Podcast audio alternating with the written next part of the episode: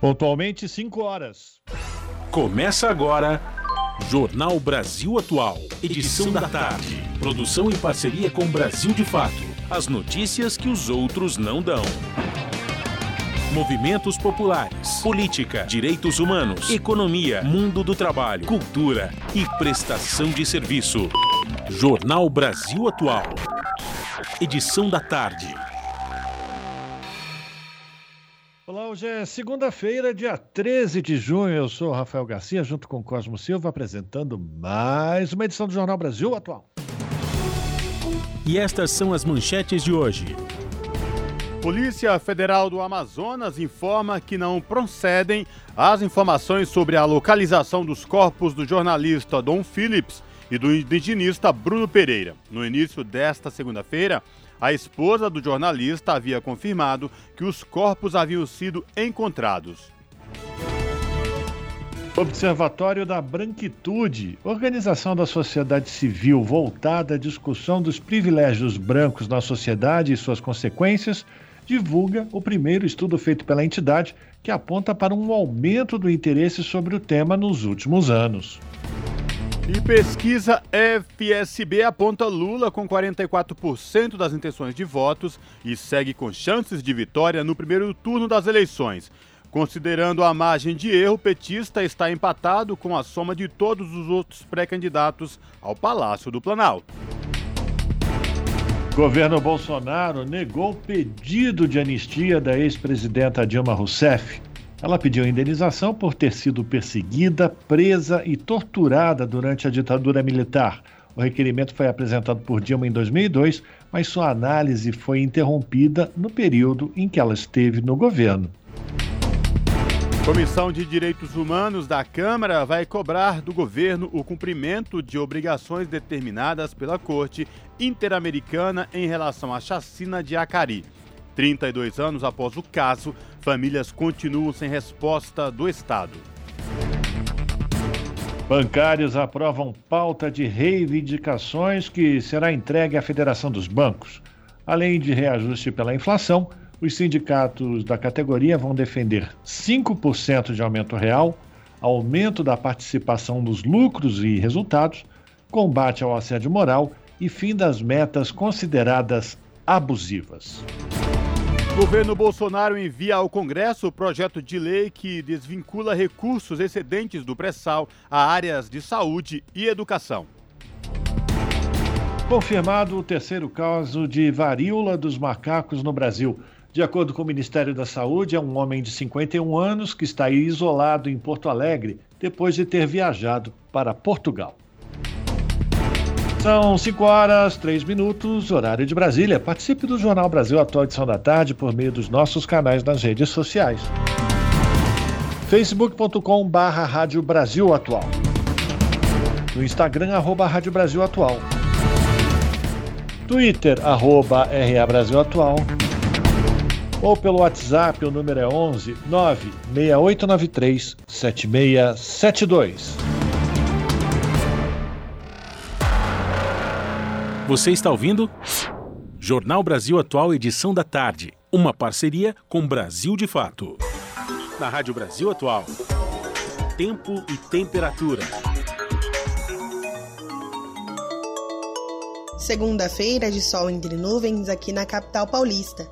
Neste momento, 15 graus. Para a noite, céu com algumas nuvens e temperatura mais baixa na casa dos 10 graus, mas sem chance de chuva. No ABC Paulista, céu azul, mas com algumas nuvens. 13 graus neste momento. Não há previsão de chuva para agora e nem para o período da noite, só a temperatura que caiu pouco e o ventinho mais gelado. Em Mogi das Cruzes, 11 graus neste momento. Fim de tarde nublado e previsão de chuva leve durante a noite e a madrugada. E em Sorocaba, tarde de sol entre nuvens. Agora os termômetros marcam 17 graus. O final de tarde continua gelado, com algumas nuvens durante a noite. Não há previsão de chuva na região.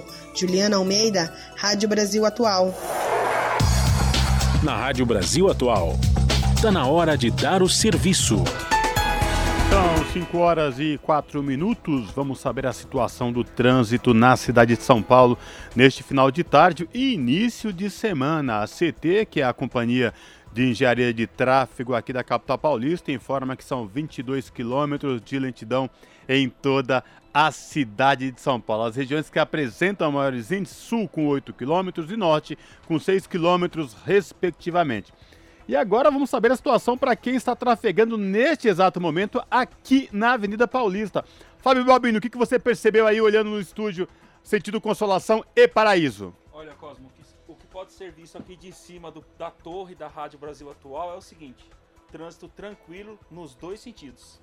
Tá aí, portanto, com o auxílio do nosso operador de som aqui de áudio da mesa no estúdio, na Avenida Paulista, o trânsito neste momento na Avenida Paulista é tranquilo, mas aguardemos que até o final do jornal essa situação muda por completo. E lembrando a você que possui veículos com placas final 1 e 2, essas placas não podem circular durante, no centro expandido por conta do rodízio municipal.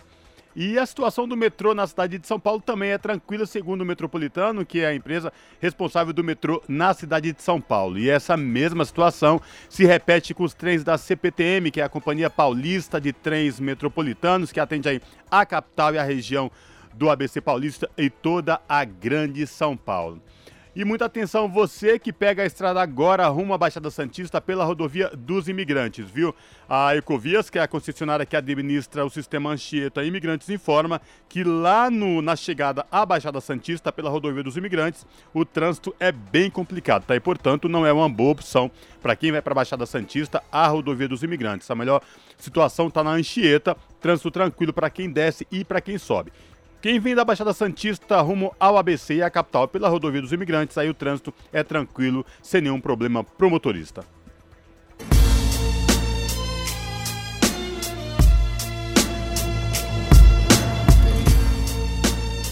Salve, salve, quem vos fala, Gog, o poeta do rap nacional. Grande abraço a vocês aí da Rádio Brasil Atual 98,9 FM. É o seguinte, as notícias que as outras não dão, aqui acontecem, hein? E as músicas que as outras não tocam, aqui toca. Participe da programação pelo WhatsApp 96893 7672. Rap Nacional é o que há. Valeu. Hoje tem café? Aqui o café. Jornal Brasil Atual. Edição da tarde. 5 horas 7 minutos e o presidente do Tribunal Superior Eleitoral, Edson Fachin, respondeu nesta segunda-feira à cobrança mais recente do ministro da Defesa, Paulo Sérgio Nogueira, sobre as eleições de 2022. O magistrado mencionou o, abre aspas, necessário diálogo institucional como meio para fortalecer a democracia, dias após o general afirmar que as Forças Armadas se sentem desprestigiadas no debate sobre o sistema eletrônico de votação. Em documento de três páginas, o Faquin evitou escalar a crise com os militares e não repetiu o argumento de que a eleição é um assunto civil. Óbvio que esse é o principal argumento, né?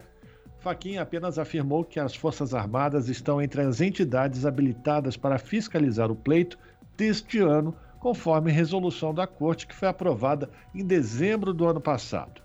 Na sexta-feira, o ministro da Defesa rebateu a análise do Tribunal Superior Eleitoral, que apontou erros de cálculos e conceitos ao rejeitar, em maio, sete propostas dos militares de mudanças nas eleições. São 5 horas e 8 minutos e na última sexta-feira foi lançado o Observatório da Branquitude, a primeira organização da sociedade civil voltada à discussão dos privilégios dos brancos na sociedade e de suas consequências. O lançamento também contou com a divulgação do primeiro estudo feito pela entidade que apontou para um aumento do interesse sobre o tema nos últimos anos. O levantamento aponta que metade das publicações sobre a branquitude foram escritas entre 2020 e 2021. Confira na reportagem de Júlia Pereira. Em evento realizado na última sexta-feira no Museu Histórico da Cultura Afro-Brasileira, no Rio de Janeiro, foi lançado o Observatório da Branquitude.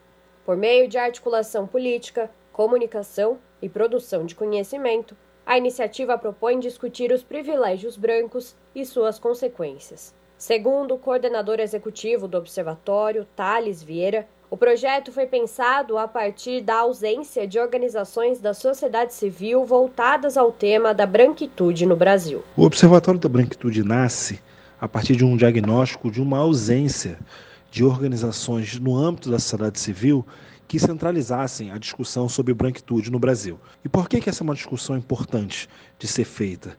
Não há um problema do negro a ser enfrentado na sociedade brasileira, mas há um problema das relações entre brancos e negros. O racismo, enquanto um sistema, ele reside nas relações entre brancos e negros, brancos e indígenas. Então, ele reside nessas relações que são relações de poder. Mas quando a gente vai criar estudos, criar pesquisas, criar organizações, a gente só olha para um lado dessa questão. A gente só olha para quem é vítima de uma sociedade racista. Mas ninguém está olhando para quem se privilegia desse sistema racista, de quem se privilegia e de quem produz esse sistema. Tales explica que o Observatório da Branquitude nasceu a partir da necessidade de deslocar o holofote da população negra para o branco, dentro das discussões sobre racismo. Segundo a entidade, a branquitude é o mais elevado lugar na hierarquia racial, que reúne privilégios raciais simbólicos e materiais, construídos historicamente além de poderes como de classificar pessoas não brancas. O sujeito branco ele é, ele se enxerga dentro de uma ideia é, errônea, ele se enxerga como um sujeito universal e existe o, o branco que é o universal, que é o humano e os outros que possuem racialidade. O que a gente está falando aqui é que numa, numa perspectiva sócio-histórica, o sujeito branco ele também possui racialidade e também precisa ser enxergado como parte fundamental nessa engrenagem, nesse sistema racista da nossa sociedade. Por isso que o Observatório da Branquitude propõe que dentro da discussão sobre racismo a gente traga centralidade para as pessoas brancas, para que elas sejam compreendidas dentro desse sistema e que também sejam parte, que também façam parte das soluções. Durante o evento de lançamento oficial do Observatório da Branquitude, também foi divulgado ao público o primeiro estudo da entidade. Entre os destaques, a pesquisa revela que a branquitude tem sido um objeto de estudo cada vez mais relevante. Os números apontam que entre 2020 e 2021, o conjunto de publicações dedicadas a analisar o fenômeno alcançou 50% do total de obras sobre o tema. Entre janeiro de 2018 e abril deste ano, o percentual chegou a 69%. De acordo com o coordenador executivo do Observatório da Branquitude, dois fatores levaram ao aumento do interesse sobre o tema. Um deles é a ascensão da extrema-direita no Brasil e nos Estados Unidos, associada à ideia de superioridade racial branca. O segundo fator é o assassinato de George Floyd, o homem negro foi morto pelo policial branco Derek Chauvin, que se ajoelhou sobre seu pescoço durante uma abordagem. O caso, registrado em maio de 2020 na cidade de Minneapolis, Estados Unidos, deu início a uma série de protestos do movimento Vidas Negras Importam. Naquele momento, que George Floyd é assassinado, eclodem protestos muito grandes nos Estados Unidos, em que pessoas brancas se colocam como, também como protagonistas desse protesto. Por exemplo, uma estratégia utilizada dentro das passeatas era colocar os brancos na frente, no pelotão de frente das manifestações, de forma com que isso impedisse a violência policial. Então, é uma compreensão, uma, uma, uma, estratégia muito sofisticada de compreensão de como funciona a violência policial, né? de entendimento de que se os brancos estivessem na frente, a violência policial seria muito menor do que se fossem as pessoas negras na frente. Então, além dessa sofisticação, a branquitude daqui do Brasil, os brancos daqui do Brasil olham para isso e falam: olha, a gente também tem uma responsabilidade com relação ao racismo. Então, a gente também precisa produzir material sobre isso, a gente precisa estudar sobre isso e precisa compreender melhor essas dinâmicas de branquitude, um olhar para si mais aprofundado. Então, isso também gera esse, esse outro vetor de aumento nos estudos, sobretudo a partir de 2020, que é quando ocorre o assassinato do George Floyd. Para conhecer mais sobre a iniciativa, acesse o site observatóriobranquitude.com.br. Júlia Pereira, Rádio Brasil Atual e TVT. 5 horas 15 minutos e o Ministério da Mulher, da Família e dos Direitos Humanos negou o pedido de anistia da ex-presidenta Dilma Rousseff. A petista pediu indenização por ter sido perseguida, presa e torturada durante a ditadura militar. A decisão foi publicada na edição de hoje do Diário Oficial da União e segue o parecer da Comissão de Anistia. A ex-presidenta solicitava indenização de R$ 10.700 por mês, além da contagem do tempo de nove anos transcorridos entre o período em que ela foi presa, em 1970, até a promulgação da Lei de Anistia em 1979. Segundo a comissão, o pedido da Dilma não poderia ser analisado porque sua anistia já tinha sido reconhecida pelo governo do Rio Grande do Sul. O requerimento foi apresentado por Dilma no ano de 2002, mas a sua análise foi interrompida no período em que ela esteve no governo. São 5 horas e 16 minutos.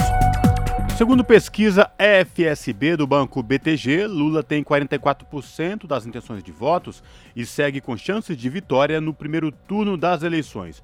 Considerando a margem de erro, o petista está empatado com a soma de todos os outros pré-candidatos ao Palácio do Planalto. Quem traz mais informações é Douglas Matos, do Brasil de Fato. Uma nova pesquisa do Instituto FSB, contratada pelo Banco BTG Pactual, divulgada na manhã desta segunda-feira, mostra que o ex-presidente Lula tem possibilidade de vencer a eleição presidencial deste ano no primeiro turno. Apesar de uma oscilação negativa de dois pontos percentuais, o petista continua tecnicamente empatado com 44% das intenções de voto, com a soma de todos os outros pré-candidatos. O presidente Jair Bolsonaro, do PL, segundo colocado nas pesquisas de intenção de voto, permaneceu estável, com 32%. O terceiro colocado continua sendo Ciro Gomes, do PDT, que apareceu com 9%. A senadora Simone Tebet, do MDB, fez 2%. Os pré-candidatos Felipe Dávila, do Novo, e André Janones, do Avante, apareceram com 1% cada. Os outros pré-candidatos não pontuaram. A soma de indecisos brancos e nulos chegou a 9%. O levantamento telefônico ouviu 2 mil pessoas entre 10 e 12 de junho. A margem de erro é de 2 pontos percentuais e o nível de confiança é de 95%. Da Rádio Brasil de Fato, com reportagem de Paulo Motorim em Brasília. Locução: Douglas Matos. E o ex-presidente Luiz Inácio Lula da Silva adiou a ida para o Pernambuco em razão da tragédia vivida no estado por causa das fortes chuvas. No início deste mês, o Grande Recife ainda tinha 71 mil desabrigados e já contabilizava 129 mortes. Havia a expectativa de que Lula fosse ao estado no giro que faz a partir da próxima quinta-feira no Rio Grande do Norte, Alagoas e Sergipe, mas a ida foi adiada para a primeira semana do mês de julho em respeito à situação do estado de Pernambuco. Lá, Lula pretende ir tanto à região do Agreste quanto ao Sertão. Estão previstas idas a Garanhuns e Caetés, onde nasceu. Ele deve fazer uma visita a uma réplica da casa onde ele passou a sua infância, que está sendo construída na cidade. No roteiro, há ainda uma agenda casada entre Juazeiro, que fica no estado da Bahia, e Petrolina, em Pernambuco, municípios que são separados apenas por uma ponte. Também está prevista uma visita à Universidade Federal do Vale do São Francisco, a Univasf, criada durante seu governo como uma forma de interiorizar o acesso ao ensino superior. São 5 horas e 18, 18 minutos. A Polícia Federal informou que foram encontrados neste domingo itens e documentos pessoais do jornalista inglês Don Phillips e do indigenista Bruno Pereira, desaparecidos desde o dia 5 de junho no Vale do Javari, no Amazônia. O detalhamento dos objetos foi divulgado por meio de nota da PF. O material encontrado foi encaminhado para a perícia em Manaus. Quem traz mais informações é Lucas Weber, do Brasil de Fato. A Polícia Federal informou na noite do domingo, dia 12, que encontrou uma série de pertences do indigenista Bruno Araújo Pereira e do jornalista inglês Don Phillips. Eles estão desaparecidos desde o dia 5 de junho na região do Vale do Javari, oeste do Amazonas. Mais cedo, o Corpo de Bombeiros tinha indicado a localização de uma mochila. Agora a PF afirma que foram encontrados um cartão de saúde, uma calça preta, um chinelo preto, um par de botas pertencentes a Bruno e um par de botas de Dom. A polícia também confirma que a mochila é de Dom e continha roupas. De acordo com o Corpo de Bombeiros, os objetos foram achados por mergulhadores. A mochila estava amarrada a uma árvore em uma área de Igapó. A União dos Povos Indígenas do Vale do Javari afirmou neste domingo ter encontrado uma nova embarcação na mesma região em que são realizadas as buscas. Ainda segundo o comunicado, foi encontrado também uma embarcação que pode ser de propriedade de Amarildo da Costa Oliveira, detido para investigação. Na última sexta-feira, a Polícia Federal informou que equipes de busca encontraram material orgânico, aparentemente humano, em uma área próxima ao porto de Atalaia do Norte. Ainda não há informação se a amostra recolhida tem alguma relação com o desaparecimento de Dom Phillips e de Bruno Pereira. O Instituto Nacional de Criminalística da PF é quem vai realizar a análise pericial do material recolhido. Também será feita perícia em vestígios de sangue encontrados na embarcação de Amarildo da Costa de Oliveira, conhecido como Pelado. Ele é suspeito do envolvimento no caso e teve a prisão temporária por 30 dias decretada. O processo continua em segredo de justiça. Além dessas perícias, serão analisados materiais genéticos coletados por investigadores de referência de Dom Phillips em Salvador e de Bruno Pereira no Recife. As amostras serão utilizadas na análise comparativa com sangue encontrado na embarcação. Da Rádio Brasil de Fato, com informações da redação em Brasília, locução Lucas Weber. 5 horas e 21 minutos, a gente continua com o Lucas Weber, porque o comitê de crise, que é coordenado pela Polícia Federal do Amazonas, informou que não procedem as informações sobre a localização dos corpos do jornalista Dom Phillips e do indigenista Bruno Pereira. No início da, desta segunda-feira, a esposa do jornalista havia confirmado que os corpos haviam sido encontrados pela Polícia Federal. É com você, Lucas. A Polícia Federal negou, nesta segunda-feira, ter localizado os corpos do indigenista Bruno Pereira e do jornalista Dom Phillips. Eles estão desaparecidos desde o dia 5 de junho na região do Vale do Javari, oeste do Amazonas. Em nota, PF disse que, abre aspas, conforme já divulgado, foram encontrados materiais biológicos que estão sendo periciados e os pertences pessoais dos desaparecidos. Fecha aspas.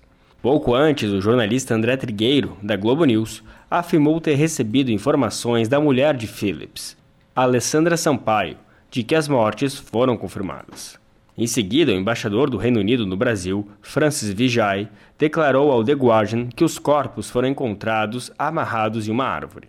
Em entrevista ao jornal inglês, o cunhado de Phillips, Paul Sherwood, declarou que essa informação tinha partido da embaixada britânica. Na noite de domingo, a Polícia Federal afirmou ter encontrado uma série de pertences do indigenista e do jornalista. A PF afirma que foram encontrados um cartão de saúde, uma calça preta, um chinelo preto, um par de botas pertencentes a Bruno e um par de botas de Dom. A polícia também confirma que a mochila é de Dom e continha roupas.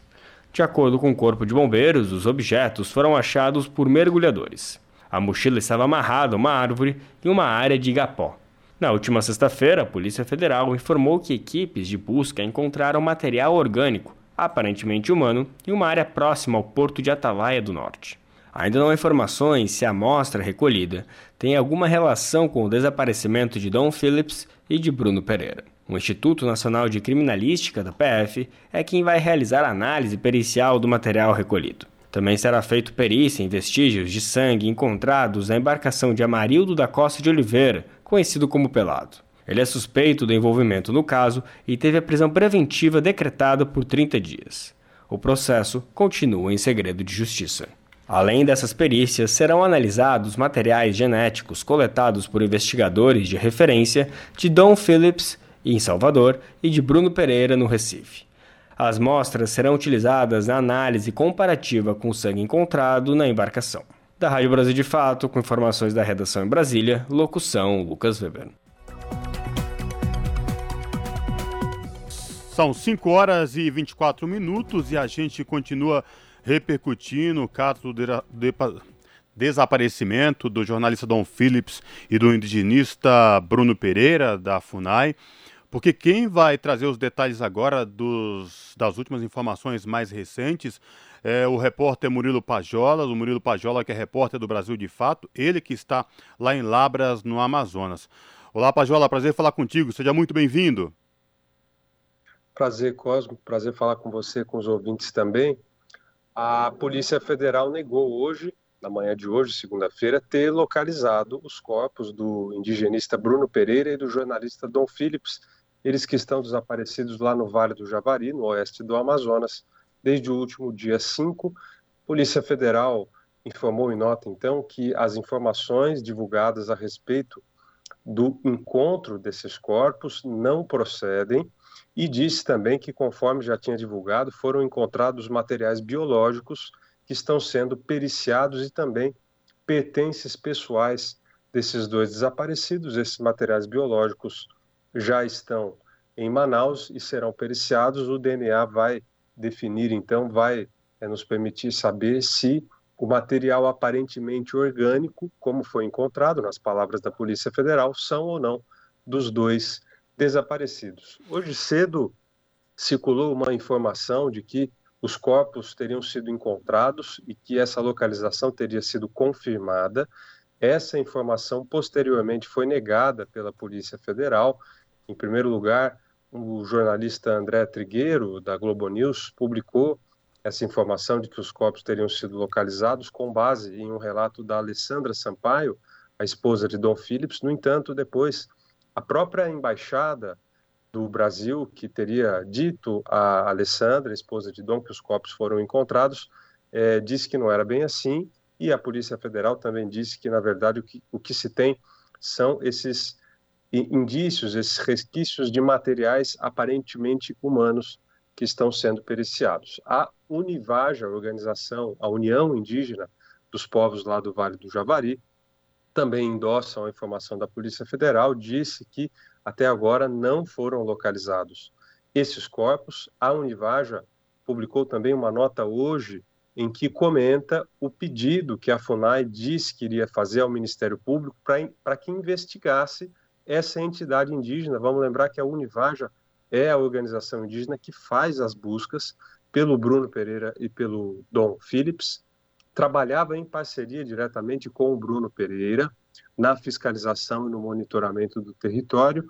Na sexta-feira da semana passada, a FUNAI alegou que o indigenista Bruno Pereira e Dom Phillips teriam entrado nessas terras protegidas sem autorização do órgão e disse ainda que eh, a FUNAI acionaria o MPF para investigar um suposto contato com indígenas isolados promovidos pela Univaja sem autorização do órgão, isso em meio a essas tensões na busca pelos dois desaparecidos. E aí a Univaja está em defesa indigen do indigenista e do jornalista, diz que a afirmação da FUNAI é mentirosa e é, expõe aqui também que, segundo a Univaja, existe um racismo institucional da administração da Fundação Nacional do Índio. Então, hoje, a novidade também é que indígenas protestaram lá no Vale do Javari, na cidade de Atalaia do Norte, a maior cidade da região. Foram dezenas, se não centenas de indígenas aí, conforme o ouvinte pode conferir no brasildefato.com.br, tem lá uma matéria do Paulo Motorim e minha também lá no portal do Brasil de Fato, e os indígenas então fazendo essa manifestação, pedindo justiça, pedindo é, presteza, agilidade, é, recursos do Estado nas buscas pelos dois indigenistas. O clima na região, segundo me contam lideranças, Cosmo e ouvintes, é de desânimo, é de descrença. Muita gente já está considerando que há poucas chances de encontrá-los com vida, mas as buscas seguem e a gente aguarda então o resultado da perícia desse material aparentemente humano que foi encontrado lá na região do Vale do Javari. E também seguimos acompanhando aqui no Brasil de Fato os desdobramentos, os fatos mais recentes, para saber se ainda no dia de hoje haverá novidades sobre o desaparecimento do Dom Phillips e do Bruno Pereira. Agora, Pajola, o que chocou e o que deixou a população e todo o Brasil inteiro, o mundo inteiro, foi que logo após a identificação dos pertences dos dois desaparecidos, o, o Dom Phillips e o indigenista da FUNAI, o Bruno Pereira, com essa informação. Mas o que chocou mais ainda é de onde partiu a informação para que a embaixada se pronunciasse, que a esposa do Dom se pronunciasse, enfim, toda essa, essa questão aí de disse que me disse quanto ao desaparecimento dos dois, que de, lembramos aqui aos nossos ouvintes da Rádio Brasil Atual, mais de oito dias já, e essa angústia, como que você bem falou, e muitos, inclusive na região, já dão como por certo não encontrá-los mais com vida. Você falou de tudo isso. Tem alguma resposta especificamente do governo britânico quanto a essa questão? Não. A família do Dom Phillips, como eu disse, foi comunicada pela, pela Embaixada do Brasil no Reino Unido sobre essas supostas descobertas. Depois, o, a informação chegou pelas mãos da Alessandra Sampaio, esposa de Dom Phillips, ao jornalista André Trigueiro, que fez essa publicação, e até agora, é, até onde se sabe, a embaixada brasileira não se pronunciou, não disse de onde tirou essa informação a, inclusive a Beatriz Matos, que é a esposa do Bruno Pereira, indigenista da FUNAI, eh, nas redes sociais, do Twitter aqui, fez postagens cobrando justamente isso que você perguntou, Cosmo, de onde veio essa informação, como é que essa informação chega até a família sem uma confirmação da Polícia Federal, sem uma confirmação dos próprios indígenas, né, que estão lá desde antes das autoridades estatais chegarem, todos dizendo que não há corpos encontrados, e isso é aquele telefone sem fio, né, Cosmo? Vai gerando aquela informação que vai passando de mão em mão e ela vai perdendo a veracidade no caminho. Chegou até o presidente Jair Bolsonaro, que disse, inclusive, recentemente, que é, partes de corpos, vísceras, teriam sido encontradas no rio pelo qual essa dupla desaparecida navegava. Como nós dissemos, essa informação não procede, não tem corpos nem partes de corpos até agora localizados, tem o que a Polícia Federal chama de material humano, material aparentemente humano, nas palavras da Polícia Federal, e essa é a informação concreta desde então, mas fica aí a Beatriz, esposa do Bruno Pereira, questionando também nas redes sociais qual é a origem dessa informação que foi repassada à família dos desaparecidos pela Embaixada do Brasil no Reino Unido. Murilo, Murilo é o Rafael que está falando agora, boa tarde. E com relação ao Amarildo da Costa, que foi preso pela Polícia Militar do Amazonas, existe alguma, algum avanço nas investigações? Ou, por enquanto, só a prisão preventiva e as investigações continuam sigilosas?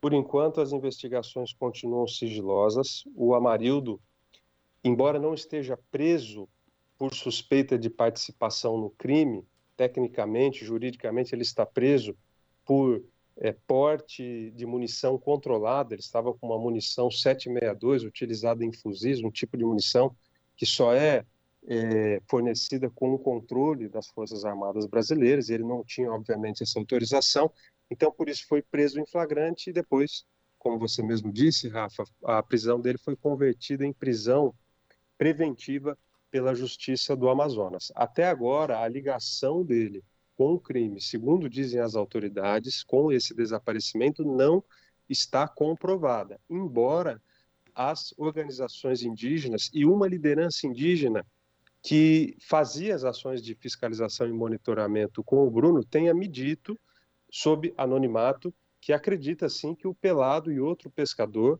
tenham sido responsáveis, tenham envolvimento nesse desaparecimento. Essa liderança indígena nos diz que o barco onde estava Bruno e onde estava o Dom Phillips foi alvo de uma emboscada e eles alegam, e eu ressalto aqui que essa informação não foi confirmada pelas autoridades federais que investigam o caso, mas os indígenas alegam que o Pelado, sim, muito provavelmente participou da emboscada contra o Bruno Pereira e o Dom Phillips. O Pelado, o pescador de nome Amarildo, segue preso, então, lá em Atalaia do Norte, e com a prisão preventiva, do ponto de vista jurídico, a prisão preventiva significa que ele deve ficar preso até o final das investigações.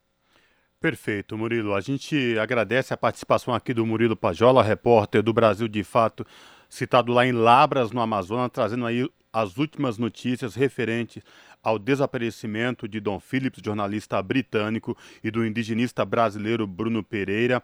Aqui para os nossos ouvintes. Murilo, os nossos microfones da Rádio Brasil Atual estão abertos aí para qualquer informação nova que você venha apurar por aí ou que saiam aí alguma informação oficial por conta dos órgãos públicos.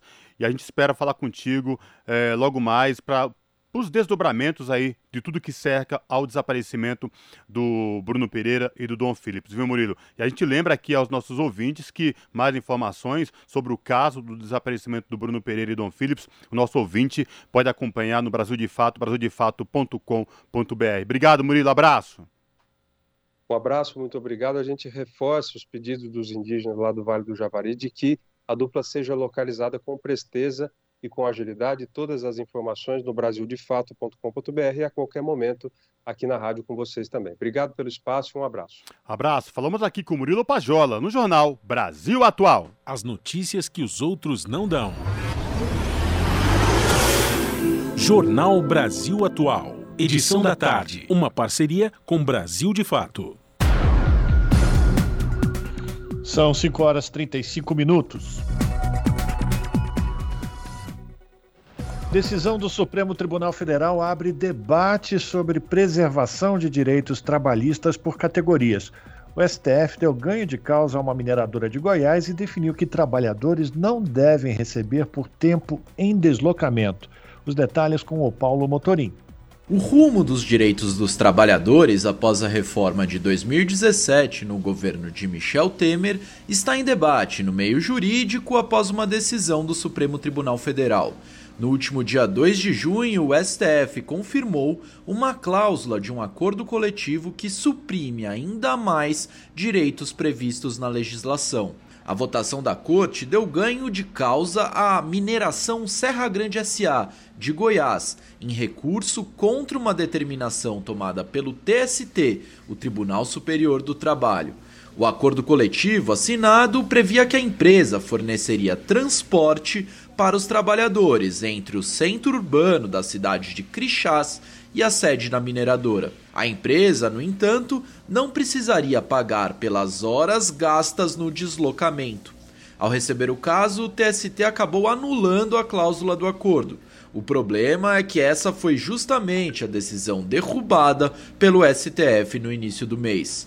Agora, trabalhadores e sindicalistas temem que o mesmo possa ocorrer em outros processos do tipo, com base nesse entendimento da Suprema Corte. Segundo a CUT, a Justiça Trabalhista sempre previu que um acordo negociado só poderia se sobrepor à lei se não houvesse perda de direitos, o que não ocorreu no julgamento do STF. Desde a reforma, porém, a pedido dos patrões, o critério passou a poder ser aplicado de sinal trocado, ou seja, a justiça passou a ter prerrogativa de retirar direitos.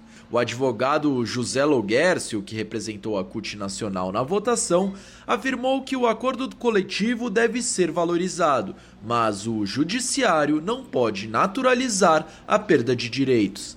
A entidade foi convidada a participar, mesmo não sendo parte diretamente envolvida, como representante dos trabalhadores em geral, que têm interesse direto no processo. A mineradora goiana, beneficiada pela determinação do STF, pertence ao grupo sul-africano AngloGold Ashanti, um dos maiores da área no mundo. Especialistas consultados pelo Brasil de Fato explicaram que, por ser uma decisão específica, ainda não há impacto favorável a outras empresas, mas que serve como um sinal de alerta. Essa é a avaliação, por exemplo, da juíza do trabalho Valdete Souto Severo, que também é professora de Direito do Trabalho na Universidade Federal do Rio Grande do Sul. A magistrada acredita que o caso deve ser refletido e discutido, porque mostra como o STF está se comportando perante alguns direitos que são reconhecidos como fundamentais. De Brasília, da Rádio Brasil de Fato, com reportagem de Felipe Mendes, locução Paulo Motorim. São 5 horas e 39 minutos. Um projeto em debate na Câmara cria crédito especial para mulheres empreendedoras. A proposta já passou pela Comissão de Direitos da Mulher. Da Rádio Câmara de Brasília, quem traz os detalhes é Silvia Munhato. Projeto aprovado pela Comissão de Defesa dos Direitos da Mulher cria o programa Crédito da Mulher. A relatora, a deputada Carmen Zanotto, do Cidadania de Santa Catarina, juntou em um texto dois projetos que tramitavam em conjunto para determinar aos bancos públicos federais que ofereçam melhores condições de contratação de empréstimo para pequenas empresas dirigidas por mulheres e para microempreendedoras individuais. O texto também determina que pelo menos 25% dos recursos do Pronamp, Programa Nacional de Apoio às Microempresas e Empresas de Pequeno Porte, sejam direcionados a financiamentos de companhias controladas e dirigidas por mulheres. Também há um destaque para empresas dirigidas por mulheres negras. A deputada Daniela do Vaguinho, do União do Rio de Janeiro, coautora de um dos projetos, diz que a pandemia fez aumentar os empreendimentos dirigidos por mulheres. Vimos que na pandemia as mulheres começaram a despertar a questão do empreendedorismo, buscando a liberdade econômica mesmo e o sustento de suas famílias. É muito meritório esse projeto de lei, tem alguns aspectos importantes que a gente precisa ressaltar, que no caso é incentivar né, e expandir os negócios no mercado de trabalho e que essas mulheres tenham acesso né, a tecnologias e a esse crédito, para que venha facilitar né, o seu trabalho, no que ela vier a, a desenvolver e que elas tenham o mesmo acesso que os homens têm. O projeto obriga o Poder Executivo a enviar trimestralmente ao Congresso um relatório informando quantidade, valores, prazos e taxas de juros aplicadas a financiamentos de microempresas, empresas de pequeno porte e microempreendedores individuais, tomando por base critérios como sexo e cor de controladores e dirigentes. O projeto que cria o Programa Crédito da Mulher será analisado agora pelas comissões de Finanças e Tributação e de Constituição e Justiça da Câmara. Da Rádio Câmara de Brasília, Silvia Minhato. 5 horas 41 minutos e os bancários encerraram conferência ontem com a aprovação da pauta de reivindicações que será entregue na próxima quarta-feira à Federação Nacional dos Bancos, a FENABAN. Além de reajuste pela inflação, os sindicatos da categoria vão defender 5% de aumento real, o que pelo atual INPC daria um índice próximo dos 17%. Mas esse cálculo vai depender ainda da inflação dos próximos três meses. A data base da categoria é 1 de setembro. A conferência também aprovou itens como manutenção dos direitos e dos empregos, aumento da participação nos lucros ou resultados, a PLR, combate ao assédio moral e fim das metas consideradas abusivas. A presidenta da Confederação Nacional dos Trabalhadores do Ramo Financeiro, a Contrafcut, e coordenadora do Comando Nacional dos Bancários, a Juvândia Moreira, lembrou que em 12 meses, até março, os cinco maiores bancos do país, ou seja, Caixa, Banco do Brasil, Bradesco, Itaú e Santander, somaram um lucro de 27 bilhões e 600 milhões de reais. Segundo o sindicato, mais de 35 mil bancários responderam à consulta nacional sobre quais deveriam ser as prioridades da campanha. A mais citada foi um aumento real, com 92%, e sobre cláusulas sociais, 71% falaram em manutenção de direitos. São 5 horas e 42 minutos. O senador Paulo Paim voltou a defender a criação de um imposto sobre grandes fortunas para combater a fome e a miséria. Ele lembra que a taxa extinguiria uma pequena parcela da população em benefício da imensa maioria dos brasileiros. A reportagem é de Carol Teixeira. De acordo com a Constituição Federal, é de competência da União instituir impostos sobre grandes fortunas, nos termos de lei complementar. Entretanto, esse assunto não foi regulamentado desde a promulgação da Carta Magna, em 1988. Segundo a Oxfam Brasil, uma organização da sociedade civil criada em 2014 para combater as desigualdades, o imposto sobre grandes fortunas seria pago apenas por 0,1% da população e poderia ajudar os mais de 33 milhões de brasileiros que não têm o que comer. O ranking sobre desenvolvimento humano aponta o Brasil como a segunda maior concentração de renda do mundo. O senador Paulo Paim, do PT do Rio Grande do Sul, defendeu que é necessário debater projetos que tratam da taxação de grandes fortunas, já que a situação da fome no Brasil é grave. As pessoas estão morrendo de fome no Brasil. Cada vez mais aumenta o número de moradores de rua. Quem pode está indo embora do nosso país que perdeu a perspectiva de presente e futuro. O país não cresce e não se desenvolve. Regrediu, voltou ao mapa da fome, o desemprego é gritante. Vamos olhar as justas causas.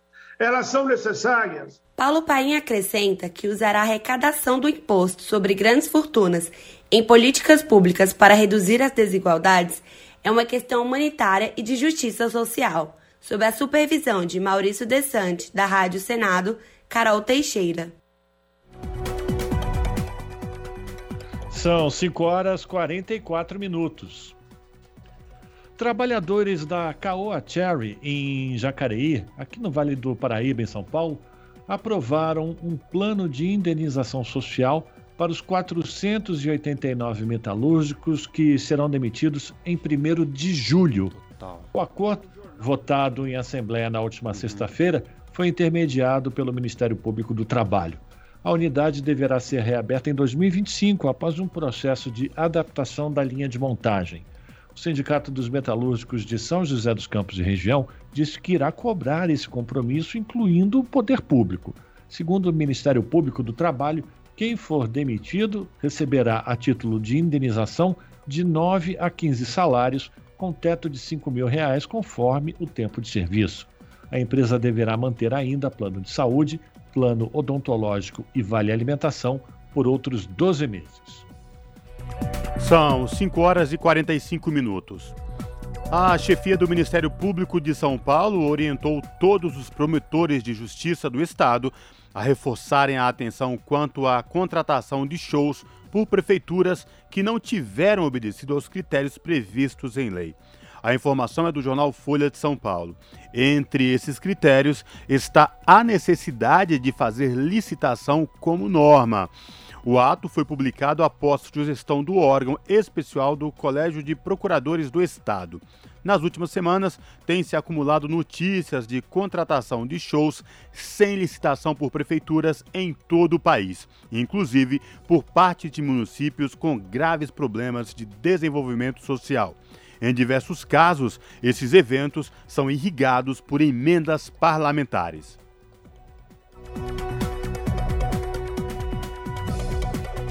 São 5 horas 46 minutos e a comissão da Câmara dos Deputados aprovou 84 recomendações para uma nova reparação de danos do crime socioambiental que aconteceu em Mariana, Minas Gerais. De Brasília, as informações com José Carlos Oliveira.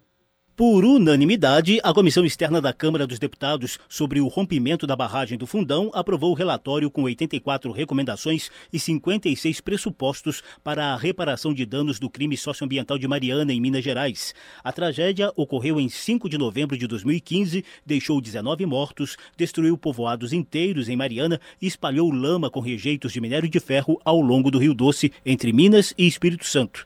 A lista de recomendações inclui prioridade de gestão gestão de recursos por parte dos atingidos pela tragédia, fundos para investimentos específicos nas regiões afetadas, projetos de lei e previsão de recursos para acompanhamento da saúde mental e física dos atingidos pelos próximos 10 anos.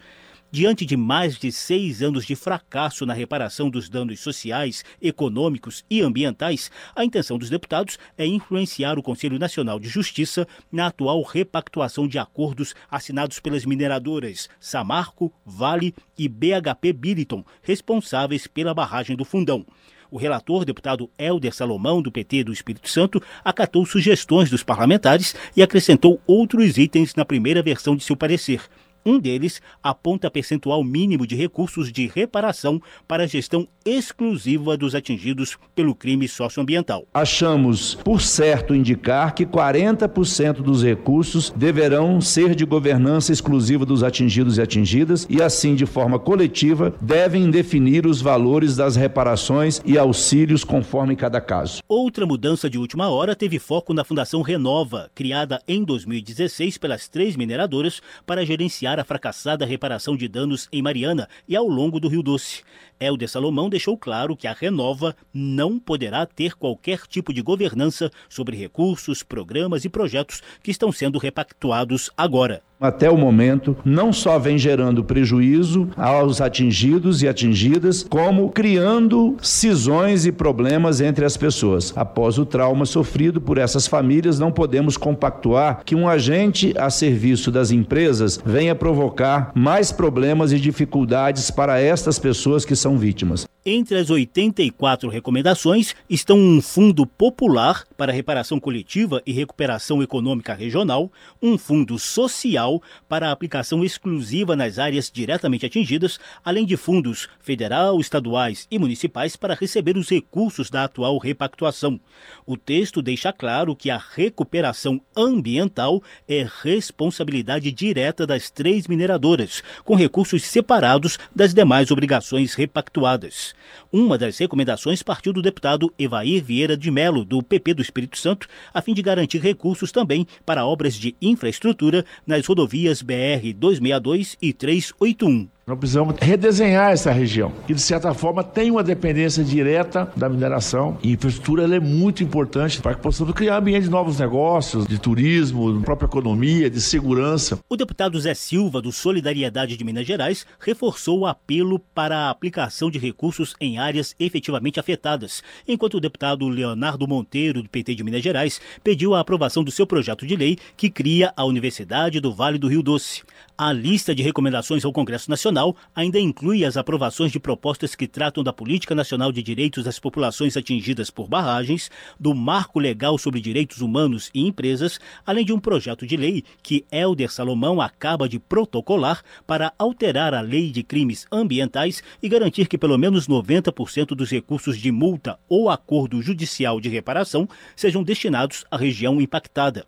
Ao Supremo Tribunal Federal e ao Conselho Nacional de Justiça, o relator pediu rapidez nos julgamentos e a plena participação dos atingidos nessa fase final de negociação para a repactuação dos acordos de reparação. A comissão externa não tem poder de incluir nesse acordo nenhuma das recomendações e pressupostos aqui aprovados por nós, mas nós esperamos que haja sensibilidade para que esses pressupostos estejam como a base fundamental desse acordo que será celebrado em breve para que efetivamente a gente tenha uma reparação justa. A expectativa é que a repactuação conduzida pelo CNJ se conclua até o fim deste mês. O coordenador da comissão externa, deputado Rogério Correia, do PT de Minas Gerais, afirmou que o trabalho dos parlamentares será mantido. Informo que não estamos encerrando nossos trabalhos, uma vez que há a intenção de acompanhar os desdobramentos do relatório que aprovamos aqui. Antes da aprovação do relatório, a comissão externa que acompanha a repactuação dos acordos de reparação do crime socioambiental de Mariana promoveu ao longo de seis meses várias audiências públicas em Brasília e diligências nas principais cidades mineiras e capixabas diretamente afetadas pelo rompimento da barragem do Fundão. Da Rádio Câmara de Brasília, José Carlos Oliveira. Aproxega, vivente. Comece agora o Alimento é Saúde.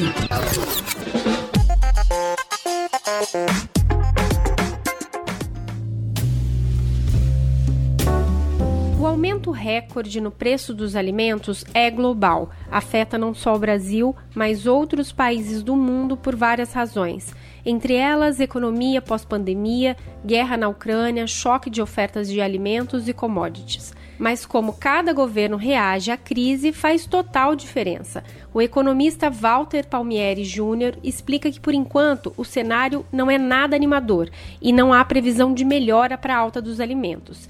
Se o Brasil esbanja áreas agricultáveis e se destaca na produção de alimentos, por que, que aqui os preços da cenoura, do tomate, alimentos in natura cresceu tanto nos últimos meses?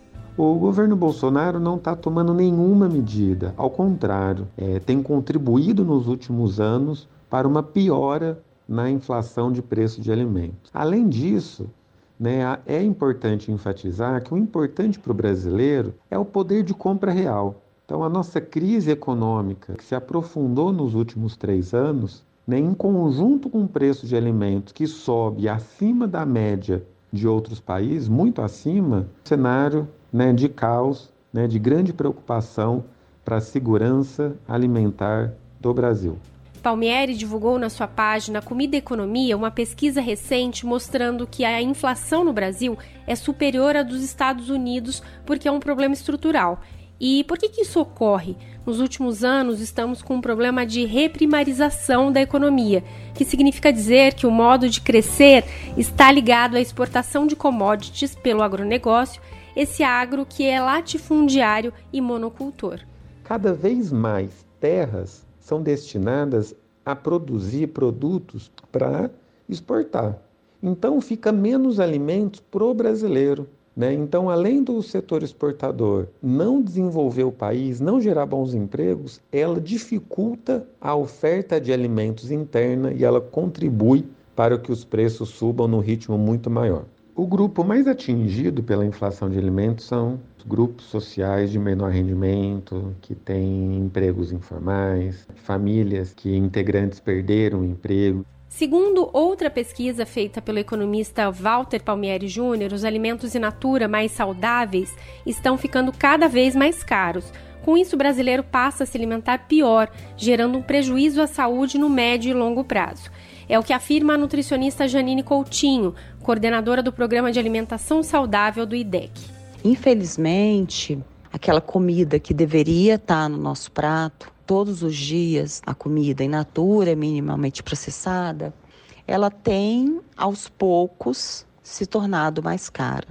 E o que favorece, do ponto de vista da acessibilidade financeira, que o consumidor tenha menos possibilidade de fazer a escolha desses alimentos.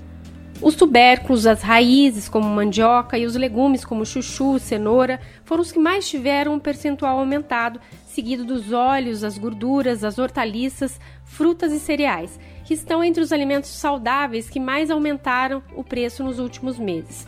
Por outro lado, houve uma alta no consumo de ultraprocessados, fato que preocupa a nutricionista o consumo de produtos ultraprocessados, porque é assim que a gente tem que chamar, não são alimentos, são produtos alimentícios, né? Eles têm uma relação direta né, com aumento aumento da obesidade, aumento das doenças crônicas não transmissíveis, aí incluindo pressão alta, é, doenças cardiovasculares, é, alguns tipos de câncer, mortalidade precoce e até depressão.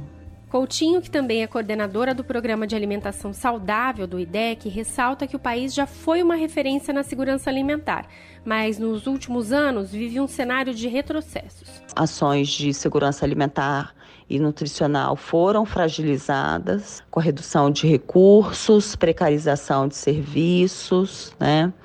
E aí, é, cada vez mais a gente precisa né, dessa, dessa sociedade civil mais forte, mais aguerrida, para que os direitos eles sejam mantidos. E aí, desde 2019, a gente não tem mais um plano nacional de segurança alimentar e nutricional e nem uma atuação organizada do ponto de vista governamental.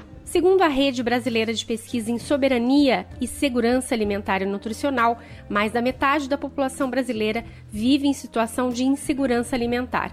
E a tendência é que esses dados atualizados se tornem ainda mais preocupantes. De Minas Gerais para a Rádio Brasil de Fato, Annelise Moreira.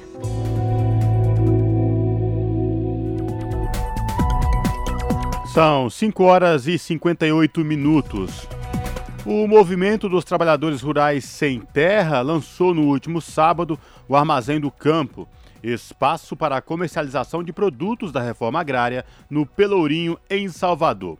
O ato inaugural culminou com a chegada dos Sem Terra, que participaram da Sexta-feira Estadual da Reforma Agrária, que ocorreu na capital baiana na última semana. O lançamento contou com uma coletiva de abertura, ato inaugural e show das cantoras Margarete Menezes e Laura de Chiavon. A inauguração concretiza a expansão da venda dos produtos da agricultura familiar camponesa. A loja faz parte da rede de armazéns do campo, que já conta com 38 pontos de venda em várias regiões do Brasil e comercializa alimentos produzidos nos acampamentos e assentamentos do movimento. Para o MST, o armazém tornou-se também espaço de encontro da classe trabalhadora do campo e da cidade. 5 horas e 59 minutos. E dos 11 municípios que mais emitem gases do efeito estufa, oito estão na Amazônia e cinco deles são paraenses. Os dados divulgados hoje são do Sistema de Estimativas de Emissões e Remoções de Gases de Efeito Estufa e referentes ao ano de 2019, a estimativa mais recente disponível para o país. As cidades paraenses Altamira e São Félix do Xingu lideram a lista e contabilizam o dobro das emissões da cidade de São Paulo, que é 100 vezes mais populosa. O aumento de emissão de CO2 está relacionado com mudança de uso do solo, que nesse caso pode ser traduzido com um avanço do desmatamento no estado. Ainda de acordo com o levantamento, Oito municípios da Amazônia aparecem na lista, entre os quais, entre os que mais emitem gases do efeito estufa, os causadores do aquecimento global. Todas as oito cidades Amazônia, da Amazônia estão no topo da lista pelo mesmo motivo, desmatamento. A região norte representa 60% de todo o carbono liberado no país. Rádio Brasil Atual. Para sugestões e comentários, entre em contato conosco por e-mail redação@jornalbrasilatual.com.br ou WhatsApp DDD 11 96893 7672. Acompanhe a nossa programação também pelo site redebrasilatual.com.br. São 6 horas. Governo Bolsonaro envia ao Congresso o projeto de lei que desvincula recursos excedente do pré-sal a áreas da saúde e educação. O Observatório Social do Petróleo vê na proposta desmonte de estratégia de desenvolvimento criado no governo Lula. Quem traz mais informações é Douglas Matos. O presidente Jair Bolsonaro encaminhou um projeto de lei para desvincular recursos obtidos com a exploração de petróleo do pré-sal de investimentos em saúde e educação. De quebra, o PL 1583-2022 autoriza a União a vender toda a parcela a qual ela tem direito sobre o petróleo extraído do pré-sal no regime de partilha. Isso pode fazer com que até 398 bilhões de reais entrem nos cofres do governo a poucos meses da eleição. Pelo regime de partilha, a União recebe uma parte dos barris de petróleo retirados por companhias exploradoras do pré-sal. Esses barris são entregues à empresa estatal PPSA, sigla para Pré-Sal Petróleo SA, que os vende conforme recebe. O projeto de lei autoriza a empresa a vender já o petróleo que ainda não recebeu de fato, antecipando assim os repasses que ela faz ao governo. O dinheiro vindo do PPSA, por lei, deve ser aplicado no chamado Fundo Social, que foi criado em 2010 durante o governo do ex-presidente Lula. A legislação prevê ainda que dinheiro desse fundo só pode ser usado com educação, 75%, e saúde, 25% mas Bolsonaro prevê desvincular o eventual ganho com a venda antecipada da participação da União no pré-sal. Esse dinheiro, segundo o projeto apresentado pelo presidente, seria alocado no orçamento público a partir do processo legislativo orçamentário, aprovado pelo Congresso Nacional. O governo argumentou que o momento para a venda do petróleo do pré-sal é oportuno, isso porque o preço do barril chegou ao maior valor dos últimos 10 anos. A FUP, Federação Única dos Petroleiros, no entanto, criticou a ideia. Segundo a entidade, a proposta privatiza os recursos do pré-sal, principalmente por causa do desvio das áreas da saúde e educação. O governo, aliás, pretende inclusive privatizar a própria PPSA, assim como a Petrobras. O Ministério da Economia e das Minas e Energia estudam a desestatização dessas empresas. De São Paulo, da Rádio Brasil de Fato, com reportagem de Vinícius Kochinski. Locução: Douglas Matos. 18 horas 3 minutos, motoristas e cobradores de ônibus do município de São Paulo decidiram entrar em greve nesta terça-feira depois de novo impasse nas negociações salariais. A decisão foi tomada em assembleia realizada na última sexta-feira diante da sede do sindicato da categoria, que fica lá na Liberdade, na região central da capital. Um dia antes, o sindicato patronal apresentou uma proposta de reajuste de 10% em parcela única, mas em outubro. A anterior incluía o mesmo percentual, só que parcelado em três vezes. Lembrando que a data base dos motoristas é 1 de maio. Eles reivindicam 12,47%, que corresponde à variação do INPC nos últimos 12 meses, de abril a, até abril, véspera da data base. Também querem aumento real, participação nos lucros ou resultados, reajuste no vale alimentação e melhorias nos planos de saúde, entre outros itens. São 6 horas e 4 minutos. Nesta quinta-feira, feriado de Corpus Christi, as agências bancárias de todo o país estarão fechadas. A informação é da Febraban, que é a Federação Brasileira de Bancos, que informa a suspensão do expediente das agências, mesmo em cidades onde o feriado tenha sido antecipado, como a capital de São Paulo. As informações com a repórter Sayonara Moreno. A decisão leva em conta uma resolução do Conselho Monetário Nacional, que não considera sábados, domingos e feriados nacionais dias úteis para atividades bancárias, assim como a segunda e terça-feira de carnaval e o dia de Corpus Christi. Com isso, as demandas que só podem ser resolvidas presencialmente nas agências voltam a ser atendidas na sexta-feira, dia 17 de junho, normalmente.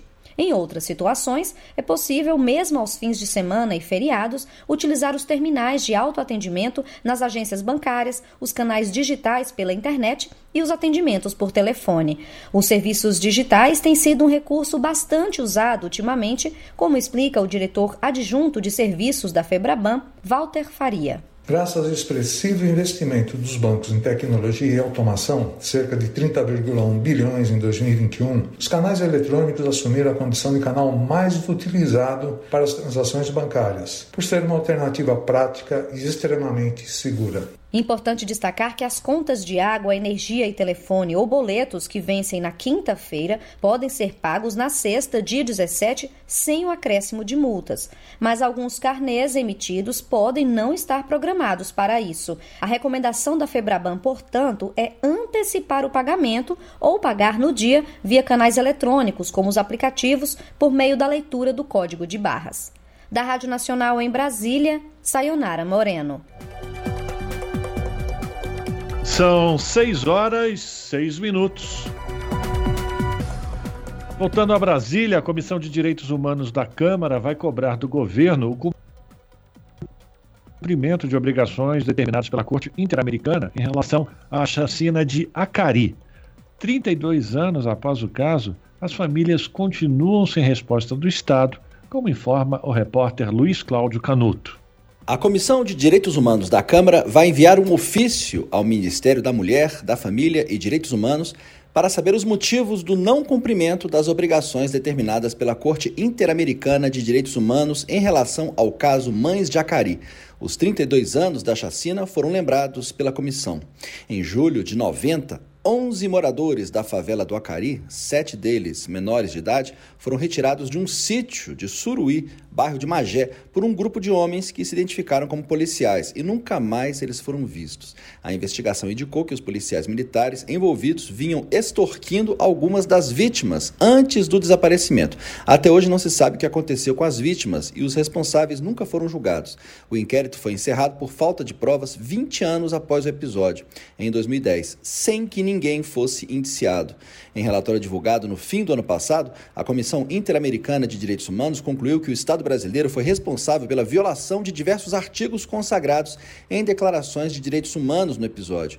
Para o representante da Organização de Direitos Humanos, Projeto Legal das Vítimas da Chacina de Acari, Carlos Nicodemos, o caso é emblemático porque ocorreu dois anos após a promulgação da Constituição do Brasil e colocou à prova o cumprimento dos princípios de direitos humanos. Estamos nesse caso desde 2006. Nós somente agora, 16 anos depois, conseguimos chegar né, com um caso na Corte Interamericana de Direitos Humanos da OEA, né, a partir de uma decisão que foi tomada no último dia 22 de abril por parte da Comissão Interamericana, frente à absoluta falta de tomada de posição por parte é, das autoridades do governo do Estado do Rio de Janeiro e do governo federal em cumprir as recomendações que foram dadas pela Comissão Interamericana de Direitos Humanos da OEA. A Corte Interamericana deu seis recomendações ao Brasil: reparar integralmente as violações de direitos humanos, compensar economicamente os parentes das vítimas, dar atenção à saúde física e mental dos familiares, investigar o destino ou paradeiro dos desaparecidos e, se for o caso, adotar as medidas necessárias para identificar e entregar a seus familiares os restos mortais. Recomendou ainda a conclusão das investigações penais e a adoção de medidas para proteger e promover o trabalho realizado pelas mães de Acari. Para a Corte, o Brasil também também deve tipificar como crime o desaparecimento forçado. Carlos Nicodemos defendeu a aprovação do projeto do Senado, que estabelece que surtam efeitos jurídicos imediatos no ordenamento interno brasileiro as decisões ou sentenças da Comissão Interamericana de Direitos Humanos e as da Corte Interamericana de Direitos Humanos que tratem de responsabilidade internacional fundada em tratado ratificado pelo Brasil. Outra proposta foi destacada também pela Procuradora Regional da República, Eugênia Augusto Gonzaga, o projeto do Senado que muda o Código Penal para tipificar o desaparecimento forçado de pessoa. A proposta aguarda votação na Câmara. Por que, que ele é importante? Porque o Brasil se comprometeu né, a fazer isso, a tratar como um crime diferente de sequestro. Né? O que nós temos aqui é feito pelas polícias, pelas milícias, desaparecendo com essas vítimas, é, é uma coisa muito diferente do que nós temos num sequestro comum, feito por pessoas físicas.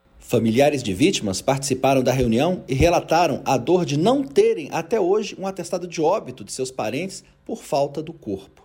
Aline Leite de Souza, irmã da Cristiane Souza Leite, vítima da chacina de Acari, foi uma delas. Em 31 anos, você pode, pode não, não acreditar, eu não tenho a certidão de óbito da minha irmã. Eu não tenho essa certidão, como outras famílias, só apenas em 11 famílias, a gente tem quatro famílias com essa certidão de óbito. O que diferencia no mesmo caso, no mesmo local, no mesmo que diz ser na chacina de Acari, o que diferencia da minha irmã para o outro o pedido para a realização da audiência pública foi da deputada Talíria Petrone, do PSOL do Rio de Janeiro, que quer respostas do governo brasileiro sobre as recomendações da Corte Interamericana. Ela lamentou que o Ministério da Mulher, Família e Direitos Humanos não tenha mandado representante para falar na audiência, mas apenas como ouvinte. A deputada afirmou que será enviado ofício ao presidente do Senado para pedir andamento ao projeto sobre cumprimento de obrigações internacionais pelo Brasil. Será pedida ainda rapidez na Câmara na votação da proposta que tipifica o crime de desaparecimento forçado. Também será enviado um ofício ao Ministério da Mulher, da Família e Direitos Humanos para saber os motivos do não cumprimento das obrigações determinadas pela Corte Interamericana para o caso Mães de Acari. Da Rádio Câmara de Brasília, Luiz Cláudio Canuto. São 6 horas e 11 minutos. Banco de Dados Genéticos da Argentina completa 35 anos, identificando bebês roubados na ditadura militar do país. A voz da Praça de Maio impulsionar o avanço científico que hoje é referência na região para identificar crimes de Estado. De Buenos Aires, as informações com Fernanda Paixão, do Brasil de Fato. O último golpe de Estado na Argentina, em 1976, deixou um saldo de 30 mil desaparecidos, entre eles bebês de famílias perseguidas pela ditadura. Sequestrados ainda pequenos ou nascidos nos centros de detenção clandestinos, esses bebês eram entregues pelos militares a famílias apropriadoras, próximas ao exército. A luta incessante das avós pelos seus netos sequestrados buscaram, ainda nos anos repressivos, um aliado na ciência. Com a esperança de encontrar seus netos ainda vivos, começaram a indagar sobre a possibilidade de identificar seus netos a partir dos seus próprios dados genéticos. Essa primeira pergunta deu origem, anos depois, ao Banco Nacional de Dados Genéticos, que neste ano completa 35 anos de história. O geneticista Vitor Penteassade, exilado nos Estados Unidos durante a ditadura argentina, foi um personagem fundamental nessa trajetória. Esses primeiros anos da ditadura foram terríveis. No meu caso, tive que me exilar. Eu era um personagem conhecido na Argentina pelo que sou: geneticista, progressista, ativista pelos direitos humanos. As avós da Praça de Maio me conheciam e foram encontrar comigo em Nova York, onde eu vivia e trabalhava para saber como fazer para identificar os seus netos. Foi conformado um grupo de trabalho para encontrar uma maneira maneira de adaptar a fórmula do índice de paternidade. Esse índice foi conformado tendo em conta que se trabalhava com uma geração desconhecida, de quem não contávamos com dados genéticos, e assim surgiu o índice a partir das avós. Assim foi como surgiu o índice de Desenvolvida na década de 80, a tecnologia de identificação genética por grupo familiar se aperfeiçoou com o avanço científico. Por meio da identificação através dos dados genéticos e outros recursos, já foram restituídos até hoje 130 netos. O biólogo Nicolás Furman, que trabalha no Banco Nacional de Dados Genéticos, presenciou algumas dessas experiências. Eu, desde que estou aqui, tive sorte de participar de três restituições. É muito emocionante, desde a descoberta no laboratório, a repetição, a confirmação, depois a conferência de imprensa, ouvir os familiares. Depois, alguns netos vêm ao banco para buscar o dossiê, para que possam ver tudo o que temos sobre toda essa busca por 35 anos. A búsqueda que ocorreu durante 35 anos. Em uma trajetória única de união entre ciência e direitos humanos, o Banco de Dados Genético da Argentina é pioneiro na genética forense. A partir de campanhas de outras instituições, como a Associação das Avós da Praça de Maio, há um incentivo para que pessoas nascidas entre 1974 e 1983 que duvidem de sua identidade façam a análise genética. Foi assim que Estela de Carlotto, presidenta da organização A Voz da Praça de Maio, reencontrou seu neto. Ele me buscou, foi cumprido o que sempre dizemos às avós. Eles irão nos procurar, assim como nós estamos procurando por eles.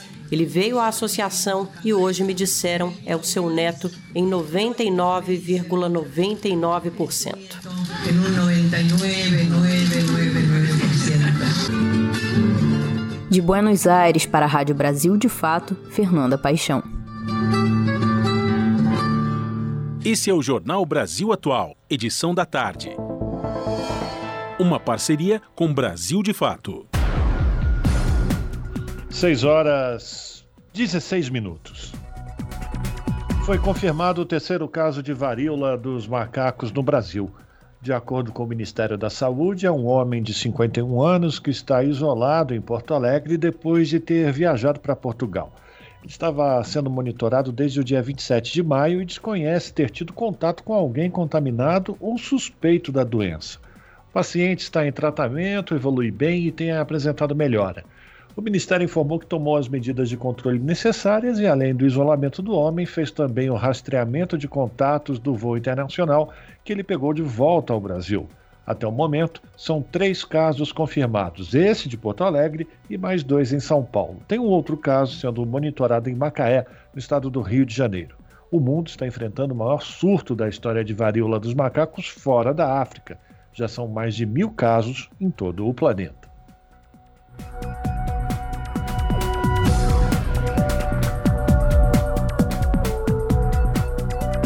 Repórter SUS. O que acontece no seu sistema único de saúde? A Fundação Oswaldo Cruz produziu testes para auxiliar no diagnóstico da varíola dos macacos por meio do Instituto de Biologia Molecular do Paraná. Em nota, a direção da Fiocruz afirmou que o desenvolvimento desses testes demonstra um passo importante para a autonomia na produção de controles de diagnóstico. Clarissa Damaso, da Universidade Federal do Rio de Janeiro, explica que a doença é causada por um poxivírus. Esse nome é dado a um grupo de vírus que infectam várias espécies espécies, incluindo primatas. Segundo ela, os sintomas incluem dores no corpo, na cabeça, fraqueza e febre alta. Em até cinco dias após o início dos sintomas, a virologista afirma que é possível observar um quadro de pústulas, que são bolhas com pus nos braços, pernas e na boca. Em entrevista ao Brasil de Fato, Damaso falou como a varíola do macaco pode ser transmitida entre humanos. A transmissão acontece pela via respiratória face a face, então é diferente de Covid, não é uma via respiratória onde a pessoa estando longe, um pouco longe, mesmo assim ela pega, não, tem que estar muito face a face para ter contato com as secreções. Então, as formas de transmissão são através do contato com secreções respiratórias ou da boca da pessoa, saliva, por exemplo, né, secreção de espirro, de tosse, e também contato com a pele de um indivíduo infectado, ou seja, com as lesões na pele desse indivíduo. A professora Clarissa Damaso enfatiza ainda que as bolhas e as crostas têm uma quantidade muito grande de vírus, por isso é necessário muito cuidado. E a transmissão também ocorre através do que a gente chama de fômites, que seriam os é, materiais contaminados com vírus, como roupa de cama, roupa da pessoa, lenço, é, lençol, que já é roupa de cama, né? toalhas. Então, é, fazer muita poeira em, no quarto de uma pessoa que está infectada porque as crostas já estão caindo. Então a pessoa só pode sair do isolamento quando acabar totalmente as crostas caírem e forem eliminadas. Caso ocorra o diagnóstico positivo, o infectado deve ser isolado. Além disso, as pessoas com quem o paciente teve contato devem ser monitoradas e também colocadas em isolamento ao menor sinal de sintoma. O primeiro caso da doença no Brasil foi confirmado na última quarta-feira, dia 8, na cidade de São Paulo. O paciente, de 41 anos, viajou à Espanha, o segundo país com maior número de infectados. Atualmente existem pelo menos dois antivirais e quatro vacinas contra a doença mas os imunizantes ainda não estão disponíveis no Brasil. Uma das remessas dos testes produzidos pela Fiocruz já foi distribuída para laboratórios em todo o país a pedido da Secretaria de Vigilância em Saúde. A outra leva foi para a OPAS, Organização Pan-Americana da Saúde, e pode ser compartilhada por ao menos 20 países. De São Paulo, da Rádio Brasil de Fato, com reportagem de Caroline Oliveira e Leonardo Couto, Nara Lacerda. Você está ouvindo? Jornal Brasil Atual, edição da tarde. Uma parceria com Brasil de Fato.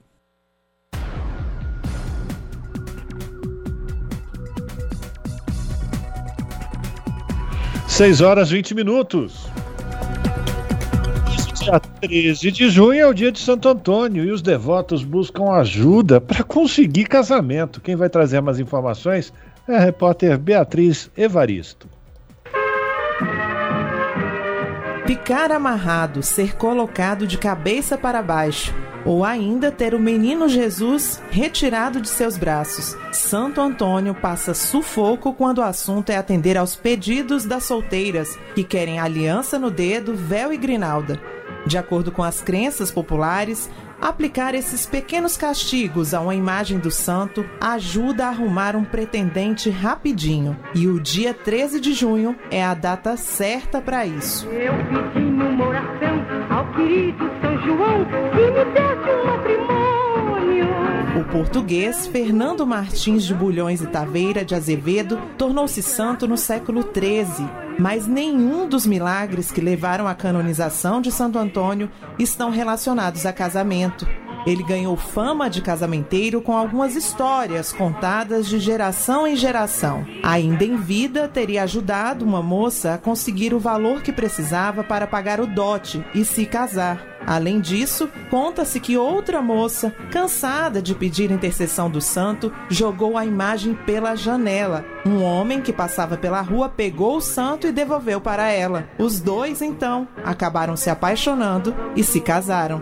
Uma tradição comum em várias cidades do Brasil é o bolo de Santo Antônio, distribuído no dia 13 de junho. Acredita-se que quem encontrar uma aliança ou medalhinha no pedaço que receber vai se casar rapidinho. Mas há quem diga que marido bom mesmo quem dá é São José. Companheiro de Maria, mãe de Jesus, seria esse sim um bom exemplo de marido. Já Santo Antônio arrumaria qualquer um só para se livrar do castigo. Além do altar, há uma tradição para atrair fartura. Na data da comemoração, é distribuído o pão de Santo Antônio. Ele deve ficar guardado de um ano para o outro, para que nunca falte o pão na mesa. Matrimônio, matrimônio. Com sonoplastia de Messias Melo, da Rádio Nacional em Brasília, Beatriz Evaristo.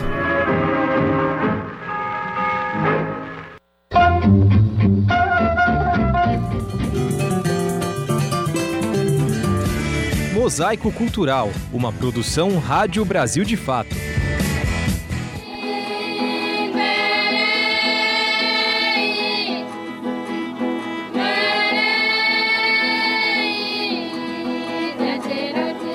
A história de um povo pode ser contada de diversas maneiras. Uma delas é retratar as atividades cotidianas, como a pesca, os mitos e a agricultura por meio da arte cestos, luminárias, peneiras e balaios em exposição no museu virtual Tramas daqui ajudam a preservar e traduzir o modo de vida, a memória e a identidade de comunidades indígenas, quilombolas e caiçaras de Paraty, no Rio de Janeiro. Ao navegar pelo museu, você sabe quem produziu a peça e um pouco sobre o artesão e a comunidade. Por exemplo, na aldeia Itaximirim, A cestaria feita pelos Guarani Mibiá se chama ajaca e a palha trançada se relaciona com a forma de organização do mundo do povo guarani. As tramas formam grafismos inspirados em figuras míticas como o deus Inhanderu. Para representar a produção dos indígenas, foram escolhidos os três artesãos mais velhos da comunidade, Dona Alminda, Dona Iracema e o cacique Pedro. Quem explica esse processo junto às comunidades é a analista de cultura do Polo Cultural Sesc Paraty, Jaqueline Silva com a ascensão do novo cacique, o cacique Pedro Benites Carai Mirim, e ele tinha o interesse já de fazer ações de, de valorização da produção artesanal local. Eles escolheram fazer peças pequenas, mais tradicionais, as peças que são de fato usadas por eles no cotidiano, que são usadas nos ritos de batismo das crianças, que são a, a festa do milho, um cesto que é uma, uma versão menor de um cesto de coleta de peixe, e outros modelos que são a base do que a comunidade produz para vender. As 34 peças expostas no primeiro museu virtual dedicado às cestarias foram selecionadas por meio de um processo de curadoria colaborativa, de acordo com as peças que mais representassem a cultura de cada local no momento em que o estudo foi realizado. As suas técnicas, assim como a tecnologia negra, que também existia cestaria em África, existia técnicas de de tramar, de trançar em África, que, que, que, se encontraram aqui com as técnicas indígenas e que se amalgamaram, é, ela compõe o que a gente entende né, como cultura brasileira hoje.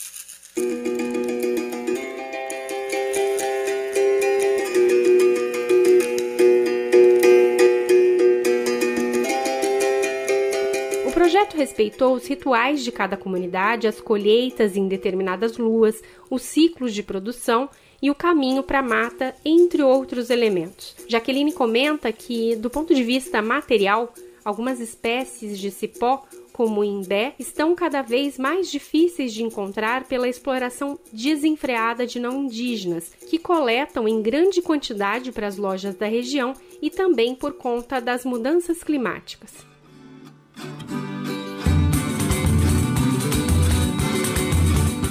A caiçara Mauriceia Pimenta Tani é articuladora caiçara atuante na luta pelos direitos das comunidades tradicionais em seus territórios. Ela é da comunidade caiçara de São Gonçalo, em Paraty. Um dos ensinamentos dessa comunidade é a colheita sustentável como forma de preservação da matéria-prima.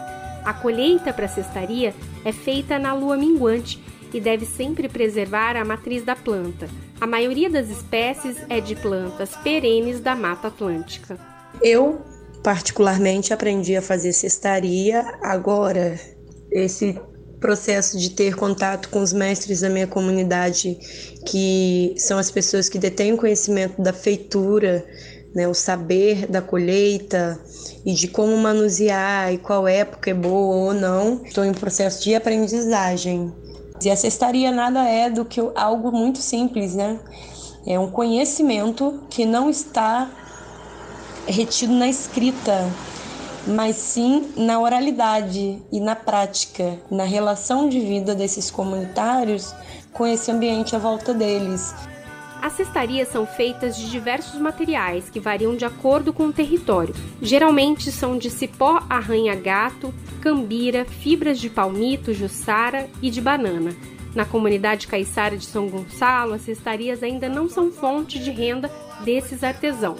As cestarias são apenas expressões da comunidade para o uso na roça e na pesca. Mauriceia destaca que os objetos produzidos pelos antepassados, mais lembrados pelos artesãos contemporâneos, são os samburás, cestos para carregar alimentos e os artigos para pesca, como iscas. O tipiti, utilizado para prensar farinha, e o covo, artefato de pesca que é imerso na água para captura de peixes. Cestaria para mim ancestral, né? Ela é a maior resposta que a gente pode ter, né, de que um ser humano, ele tem basicamente tudo que ele precisa para sobreviver da terra, da floresta, das folhas, das árvores, e que a gente realmente precisa se reiniciar.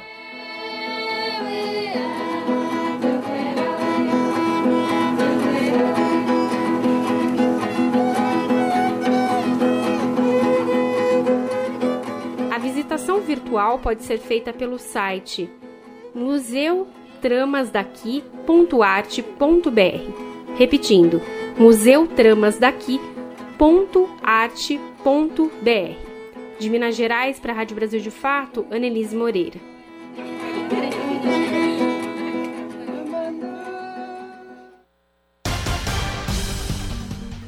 E a gente vai ficando por aqui. Jornal Brasil Atual, edição da tarde, teve trabalhos técnicos de Fábio Balbini na produção, Juliana Almeida e Letícia Holanda. Na apresentação, Cosmo Silva e este que vos fala, Rafael Garcia. Você fica agora com o papo com o Zé Trajano, na sequência pela TVT, canal 44.1 digital, sinal aberto para toda a região metropolitana de São Paulo. Você acompanha o seu jornal e na sequência Central do Brasil. Nós voltamos amanhã, a partir das 5 da tarde, com mais uma edição do Jornal Brasil Atual. Bom final de segunda-feira a todos e até lá!